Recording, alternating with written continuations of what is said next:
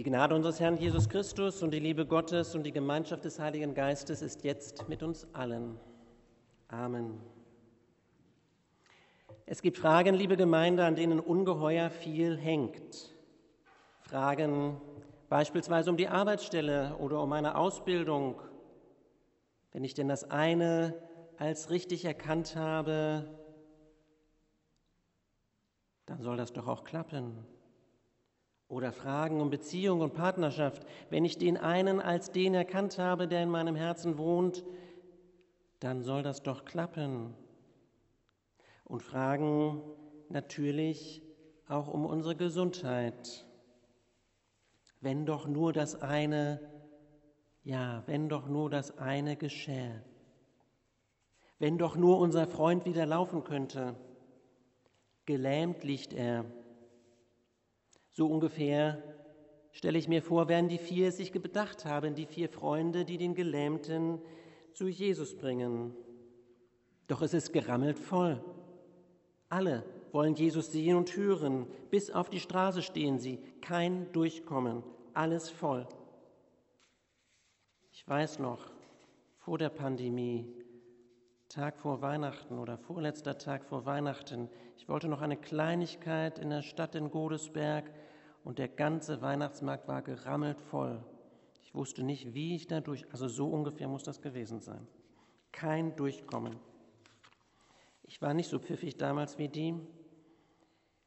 Zum Glück hatten die Häuser damals in Israel, zumindest das, in dem das stattfindet, einen Vorteil. Ein Flachdach. Das Flachdach aus Lehm und außen am Haus führt eine kleine Treppe oder eine kleine Leiter nach oben. Wie gesagt, die Freunde sind pfiffig, sie steigen hinauf und Sie müssen ja bedenken, also die haben noch eine Trage bei sich und zu viert, das ist gar nicht so einfach, da oben auf das Dach zu kommen. Aber sie schaffen es und oben angekommen machen sie ein Loch in das Dach, in, das, in den Lehm hinein und dann lassen sie den Kranken hinunter. Das ist genau so abgezirkelt, dass er Jesus direkt vor die Füße kommt.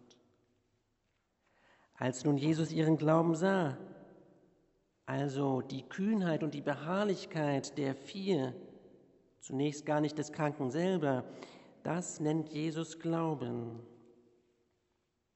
Sie erwarten alles von Jesus. Alles. Haben Sie das? Und jetzt setzen Sie an diese Stelle einmal Ihre persönliche Not. Ich erwarte alles von Jesus. Alles. Und dann sagt er, deine Sünden sind dir vergeben. Wie jetzt? Ich wollte meine Lähmung loswerden, ich wollte heil werden. Was mich beugt und lähmt, bringe ich vor dich. Wir haben es ja vorhin gesungen. Und Jesus sagt, deine Sünden sind dir vergeben. Deshalb entrüsten sich die Schriftgelehrten und zu Recht entrüsten sie sich. Das ist Gottes Metier. Jesus entgegnet, was ist leichter zu dem Gelähmten zu sagen, dir sind deine Sünden vergeben oder steh auf und nimm dein Bett und geh heim? Steh auf. Und im Griechischen habe ich mir sagen lassen, im Griechischen ist das dasselbe Wort, wie es auch bei der Auferstehung Jesu steht. Steh auf, dasselbe Wort, von der Lähmung ins Leben am Anfang des Markus-Evangeliums vom Tod ins Leben, steh auf. Er ist auferstanden am Ende des Markus-Evangeliums. Von der Sündenbehaftetheit in die Freiheit. Und das ist dieselbe Kraft, die dahinter steht, die von weiter her kommt, auf die Jesus Zugriff hat. Und der Skandal ist, dass das funktioniert. Die Schriftgelehrten regen sich zu Recht auf. Und das läuft ja auch aller bisherigen Erkenntnis zuwider, sozusagen paradox. Wir heutigen können das vielleicht gar nicht mehr so ursprünglich empfinden wie die damals. Wir wissen das ja seit unserer Muttermilch und seit 2000 Jahren, dass Jesus auferstanden ist, Opfer für unsere Sünden. Und seit 500 Jahren wissen wir mit Luther gerecht durch Glauben. Nicht die Werke sind es, sondern der Glaube. Wir können den Skandal gar nicht mehr so empfinden. Es gab damals jüdische Kreise, Sekten, die haben sich x-mal am Tag gewaschen, weil sie wussten, da ist was an mir, das hindert mich, gerecht zu sein vor Gott. Und wenn ich genauer hingucke, ich lebe schon gut, aber wenn ich ganz genau hingucke, genau wie Luther, ich kann es durch die Werke nicht schaffen. Wenn Sie es nicht glauben, schlagen Sie die Bergpredigt auf, Matthäus 5 folgende, schauen Sie und lesen Sie jedes Wort, schon der Gedanke tötet beispielsweise. Schon das Auge ist manchmal unlauter. Luther hat gerungen. Nein, ich schaffe das nicht. Am Ende des Alten Testaments waren sozusagen, wenn man es im großen Bogen sieht, zwei Fragen offen. Das mit der Schuld und das mit dem Tod. Und hier in der Eröffnung des Markus-Evangeliums, schon ganz zu Beginn, kommt die programmatische Ansage und sozusagen die Vorausschau, dass Jesus beides löst. Steh auf, nimm dein Bett und geh umher. Von der Lähmung ins Leben, vom Tod ins Leben, vom Versagen und von der Schuld in die Freiheit. Ich muss zu Jesus und ich muss zusehen, wie die vier das machen, auch andere zu Jesus zu bringen. Das ist mein Weg, das ist meine Aufgabe. Ich möchte Ihnen von einem Unternehmer erzählen, gar kein kleines Unternehmen, ein Freund von mir kennt ihn persönlich.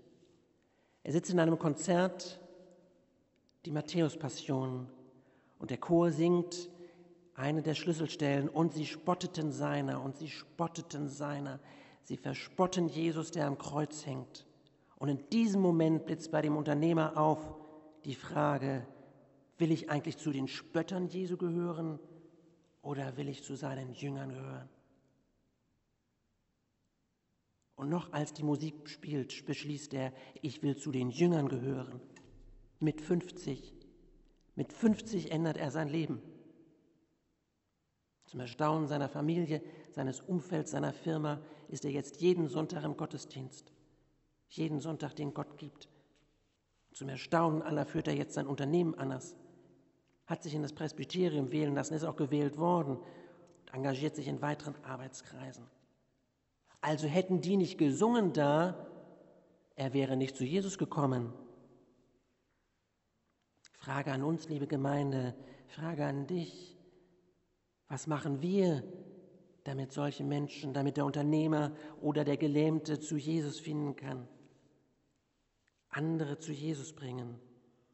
Also wenn wir singen im Chor beispielsweise, Thomas Busch sagt ja, jeder kann singen, Olli Ploch sagt das so oft, das glaubt jetzt auch jeder. Also wenn wir singen, ist das doch der tiefste Grund, dass wir Jesus zu den Menschen und Menschen zu Jesus bringen. Natürlich darf uns das Singen auch Freude machen, das ist ja schön, aber es weist auch auf Jesus hin. Und Mission fängt da an, wo ich jemanden mitbringe zur geistlichen Musik. Haben wir noch die Geschichte vor Augen? Manchmal ist es so voll, dass wir nicht durchkommen können zu Jesus. Vor lauter Rummel kann man manchmal Jesus nicht erkennen. Und die Leute damals kommen übrigens nicht, weil es Freibier gibt oder eine Bratwurst, sondern sie kommen nur um das Wort willen, nur um des Wortes willen. Nichts gegen die Bratwurst oder ein Glühwein, aber lassen Sie uns das, genau das im Blick behalten. Als Kompass machen wir Angebote und machen wir Veranstaltungen, gerne auch niederschwellige und es muss ja auch nicht alles hyperfromm aussehen, aber es müssen Angebote sein, durch die Menschen zu Jesus finden, nicht zum Rummel. Wir sind nicht zusammen, weil wir uns so nett finden und weil es so kuschelig ist. Ja, das ist ja auch alles gut, aber wir sind da zusammen, weil Jesus uns gerufen hat. Wir sind zusammen, um einander den Weg zu Jesus zu öffnen. Wenn doch nur das eine wäre, Jesus ist das eine. Da ist die Kraft, die von weiter herkommt zum Aufstehen, zum Leben, zum Heilwerden und zum Ganzwerden. Also ich muss zu Jesus. Und manchmal gibt es einen Ruck, so wie in unserer Geschichte, und manchmal geschieht es auch als Prozess, wie im Gleichnis von der stillwachsenden Saat. Das ist dasselbe. Jesus wirkt. Steh auf heißt, es soll nicht die Sünde regieren, sondern das Leben. Vorschau auf die neue Schöpfung. Ich sah einen neuen Himmel und eine neue Erde. was kaputt gemacht hat, was niedergedrückt ist, was lähmt, das ist fort und hat mit der Zusage Jesu keine Wirkmächtigkeit. Also Jesus ist der Schlüssel, denn er hat unmittelbar den Zugang zu Gott. Gott ist in ihm. Ich muss mich ihm anbefehlen, um in das Kraftfeld zu kommen. Das Kraftfeld schafft Leben. Das lässt Tote auferstehen. Das lässt Gelähmte laufen. Das schafft Leben durch alles Dunkel hindurch. Das geht in dem Unternehmer wie in einem Ruck. Und das geht beim greisen Abraham und der greisen Sarah so, dass die noch ein Kind bekommen. Das ist dieselbe Kraft, liebe Gemeinde. Die eigentliche Not des Menschen, will Jesus sagen, jenseits der sehr konkreten Not ist die Sünde. Also es geht darum, dass mein Verhältnis zu Gott in Ordnung gebracht wird und dass die Seele gesund wird. Dass ich aus dem Jammertal, wenn da vielleicht ein Schatten über mir liegt, dass ich nicht auf den Schatten und nicht auf das Jammern schaue, sondern auf das, was ich habe und was ich kann. Da gibt es einen, der hatte Kinderlähmung. Das geht auch nicht weg. Aber der strahlt, weil er Jesus gefunden hat. Da geht so eine Kraft, so ein Strahlen davon aus. Das ist es. Und genau darauf weist auch die Epistel, die wir vorhin gehört haben. Das Gebet für die Kranken. Leidet jemand unter euch, der bete? Der rufe zu sich die Ältesten, damit sie ihn salben. Das ist nicht die Salbung, die Totensalbung, sondern das ist die Salbung, damit es gesund wird, die Arznei. Und das Gebet des Glaubens wird dem Kranken helfen. Ich weiß, wo die Lähmung hingehört, ich weiß, wo die Trostlosigkeit hingehört, ich weiß, wo die Traurigkeit hingehört, die gehört zu Jesus. Und dann kann ein Strahlen kommen. Vielleicht will ich das eine, das ich so sehr ersehnt habe, immer noch. Aber ich will nehmen aus Gottes Hand, was dann kommt und was sein kann. Des gerechten Gebet vermag viel, wenn es ernstlich ist. Und dann gibt es da noch die alte Dame im Fränkischen, ist wirklich passiert. Sie ruft den jungen Pfarrer zu sich, er solle über ihr beten, dass sie gesund werde. Der Pfarrer, ganz neu im Amt, erschrickt, schaut verdutzt bis entsetzt ratlos. Die Dame merkt das natürlich und sagt, also lieber Herr Pfarrer, Sie sollen mich ja nicht gesund machen, das soll der Herr machen, das soll Gott machen. Was mich beugt und lähmt, bringe ich vor dich. Und meine Mitmenschen bringe ich auch dahin. Genau wie der Liedvers sagt. Der Herr macht. Und der Herr macht. Ich muss die Welt nicht retten. Ich muss sie nur vor den Herrn bringen. Mein kleines Leben und das Große, den Frieden in der Welt, den Frieden bei uns zu Hause, unsere Sorge um Klima und Energie und natürlich unsere Kirche. Wir wollen immer tun und tun und machen, aber am letzten sind es doch nicht wir, die das schaffen, die die Kirche hält, halten und retten das macht Gott. Das heißt nicht, dass ich mich nicht anstrengen soll. Das ist kein Appell zur Oberflächlichkeit. Aber es ordnet die Dinge zu. Trachte zuerst nach dem Reich Gottes, sagt Matthäus in der Bergpredigt, sagt Jesus und Matthäus hat es aufgeschrieben. Trachte zuerst nach dem Reich Gottes, so wird euch alles andere zufallen. Und Augustin hat so schön gesagt, bete, als hinge alles von Gott und handle, als hinge alles von dir ab.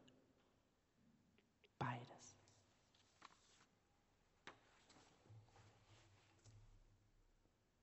Wer sich im Gesangbuch ein bisschen auskennt und den Liedzettel schon gelesen hat, wird sich vielleicht gewundert haben. Jetzt steht die Nummer 1 da.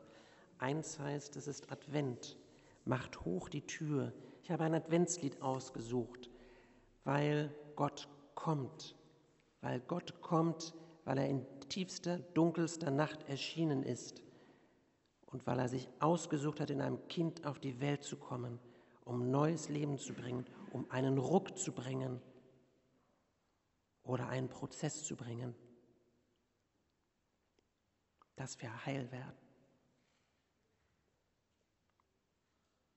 Singen wir mit Obacht die Strophen. Meins Herzenstür dir offen ist und der Friede Gottes, der höher ist als all unsere Vernunft. Er bewahre unsere Herzen und Sinne in diesem Herrn, der Heil macht, in diesem Herrn, der uns zum Leben führt. Amen.